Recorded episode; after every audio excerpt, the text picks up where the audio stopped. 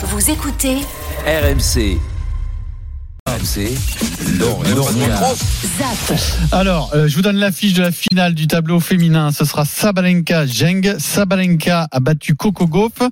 Et euh, donc la chinoise Zheng a mis fin au parcours incroyable euh, de l'Ukrainienne euh, Yamstremka. C'était une joueuse issue des qualifications, 93e mondiale, qui est allée en, en demi-finale. Ce qui n'était plus arrivé pour une joueuse issue des qualifications depuis 1978 Ah ouais. en Australie. Alors, je veux bien qu'on dise que le tournoi, le tableau féminin est assez ouvert et qu'il y a de la place un peu pour tout le monde, mais là, quand même, c'est un sacré exploit.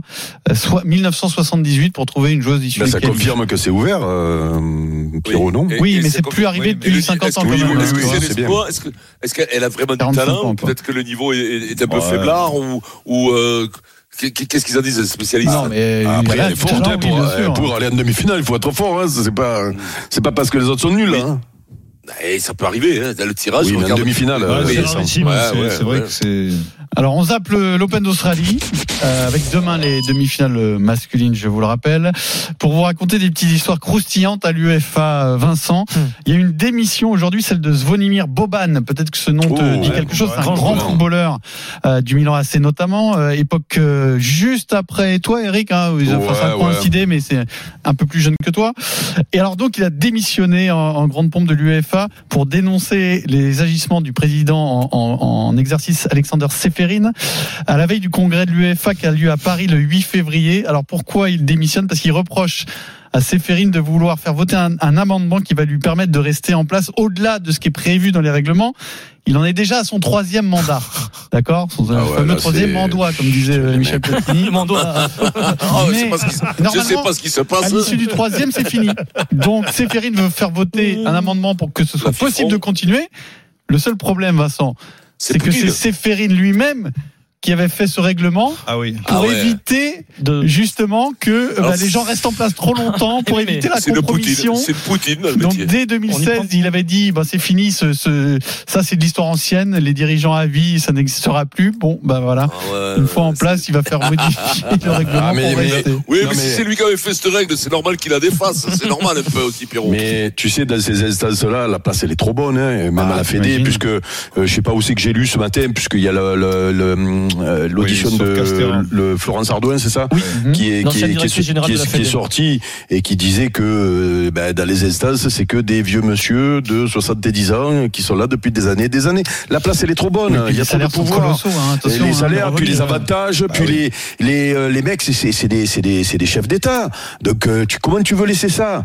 Donc, les mecs, ils, ils- quand ils ont le, le, le, s'accrochent, le, hein, le pot de le confiture, pouvoir. ils veulent pas, ils veulent pas l'enlever. Voilà. Euh, Quand il enlève, il met l'autre. hein. Alors on zappe Séphérine et Boban.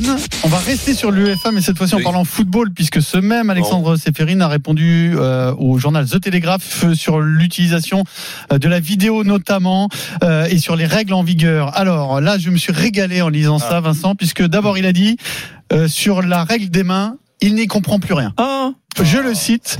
Bien. Nous avions ici, il parle de l'UEFA, 15 ou 20 me- des meilleurs entraîneurs européens. Nous leur avons montré une situation de main. La moitié a dit main, l'autre moitié a dit non. Elle Voilà. a dit doigt. Donc ça, moi, Ça, ça résume tout, hein, Pierrot. et exactement. Ben, non, ça ben, explique à. Vincent, du ça, coup. me- ça me rassure parce que Ben du oui, coup, nous on est largués, ouais. c'est qu'il y a une raison Largué, quand même. voilà. hein. Mais non, mais non, mais c'est justement ce que on essayait d'expliquer avant que la vidéo arrive. Alors après, ça a gommé certaines erreurs. On va pas, on va pas revenir sur ça. Sauf que c'est un jeu d'inter- d'interprétation. Donc, tu as 20 entraîneurs Ben. de haut niveau. Tu montres une action et les mecs ils sont pas d'accord. C'est que l'interprétation. Ouais, mais c'est Donc. Mais non, C'est pas un mec, mais non, c'est pas qu'ils comprennent main, rien, mais c'était ça. main. Avant, main, c'était main. Mais c'est que la règle- La, VAR était de pas, tout La simplement. règle est de, voilà, la règle est devenue compliquée et l'interprétation de la règle, du coup, pour le mec qui est pas sur le terrain, eh ben c'est pareil. Donc c'est c'est c'est compliqué. Ensuite, là, j'ai bu jeu, du petit lait. vas-y. Ah, Ah, vas-y, J'ai bu du petit lait. Le président de l'UEFA a ironisé sur quoi?